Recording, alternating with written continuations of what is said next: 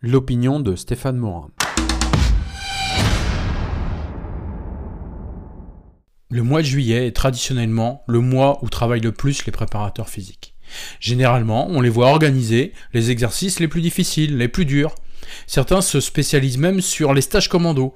On voit alors des sportifs en treillis et en rangers faire de longues marches avec des sacs à dos surchargés. L'objectif de cette préparation n'a jamais été et ne doit jamais être d'épuiser les sportifs. Cette période n'est pas la période de la souffrance la plus intense possible, c'est la période de l'effort important, épanouissant et accepté. L'effort peut donc être très important, d'autant plus qu'il ne durera que quelques semaines. L'objectif est surtout de développer les capacités à s'adapter vite, souvent et bien aux contraintes de la charge.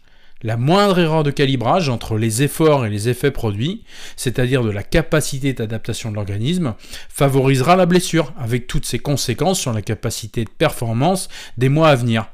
Vous le comprenez, cette période est la période, sans compétition, qui permet aux sportifs de découvrir qu'il peut sans problème s'entraîner plus, plus souvent et mieux, sans que cela signifie bien sûr qu'ils doivent toujours s'entraîner.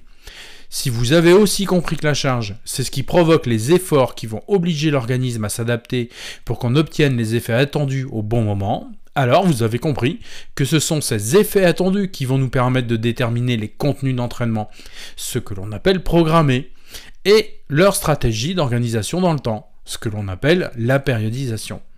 Sans suivi de ces effets attendus, il est donc illusoire et impossible de déterminer des contenus d'entraînement adaptés, personnalisés, spécifiques. Il y a donc une question essentielle que vous devez vous poser. Quels sont les marqueurs qui caractérisent le mieux les effets attendus? Autrement formulé, existe-t-il des marqueurs incontournables de la capacité d'entraînement?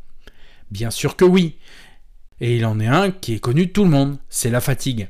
C'est d'autant plus pratique que c'est un marqueur qui est facile à collecter. Après chaque séance, avec l'outil que vous voulez, il suffit de demander aux sportifs d'exprimer le niveau de fatigue perçu. Je vous conseille d'ajouter le dynamisme, c'est-à-dire la vitesse de réaction, la vitesse d'action, la vitesse de prise de décision. Ajoutez aussi l'épanouissement personnel, que vous pouvez appeler le plaisir. Puisque vous entraînez des sportifs qui doivent apprendre à mieux maîtriser leurs mouvements et celles des autres, vous devez ajouter deux marqueurs. La maîtrise technique et la maîtrise tactique, c'est-à-dire la maîtrise des gestes, de ses propres gestes et la maîtrise des relations avec les partenaires et les adversaires. Avec uniquement ces 5 marqueurs, je vous garantis que vous pouvez gérer sans problème et précisément toutes les périodes de préparation. La question maintenant c'est comment doivent varier les valeurs de ces 5 marqueurs? Quelles sont les variations qui permettent de dire que vous gérez la préparation avec pertinence, que vous la gérez avec cohérence? Cela fait plus de 10 ans que j'analyse les données de clubs et de sportifs de niveau amateur au plus haut niveau. Le constat est toujours le même. Ceux qui réussissent de bonnes préparations vivent toujours le même scénario. Sur une échelle de 1 à 10 avec 1 comme valeur la plus faible et 10 comme valeur la plus forte, pour la fatigue, vous devez avoir plus de 90% des perceptions entre 4 et 6, c'est-à-dire une valeur modérée. Pour le dynamisme, c'est entre 2 et 4, c'est-à-dire une bonne valeur. Pour le plaisir, entre 1 et 3, une bonne valeur. Pour la maîtrise technique et la maîtrise tactique, c'est entre 2 et 4. Bien sûr, tous les sportifs ne sont pas dans ces zones et vous n'aurez pas tous les entraînements dans ces zones, mais vous devez avoir au moins 80% des sportifs et des saisies dans ces zones.